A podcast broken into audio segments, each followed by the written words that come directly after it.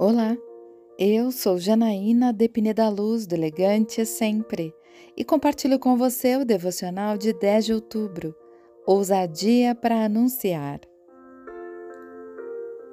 Mas receberão poder quando o Espírito Santo descer sobre vocês, e serão minhas testemunhas em Jerusalém, em toda a Judéia e Samaria, e até os confins da terra. Atos 1, versículo 8.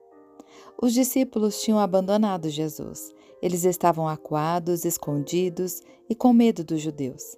Porém, depois do encontro com Jesus Cristo ressuscitado, nada foi igual. Eles receberam o poder do alto, o Espírito Santo, isso os encheu de coragem e ousadia. Pedro está pregando no mesmo lugar onde Jesus foi preso. Os seguidores de Cristo desafiam os inimigos dele. A covardia deu lugar à ousadia. Não anunciavam o Evangelho por dinheiro, nem por poder e nem por popularidade. A maioria deles, inclusive, morreu por fazer isso. Qual a explicação? A ressurreição incendiou os corações deles. Os nomes deles não mudaram. Estão lá Pedro, Felipe Natanael, mas eles são diferentes. Neles há um fogo. Jesus os ensinou. Deus os perdoou. O Espírito Santo os capacitou eles não são os mesmos.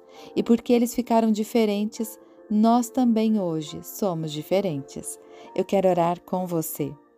Pai amado, obrigada porque o teu Espírito Santo capacita e incendeia meu coração, que eu sempre tenha ousadia e coragem para anunciar as boas novas. É isso que eu lhe peço, em nome de Jesus. E eu convido você Siga comigo no site elegantesempre.com.br e em todas as redes sociais.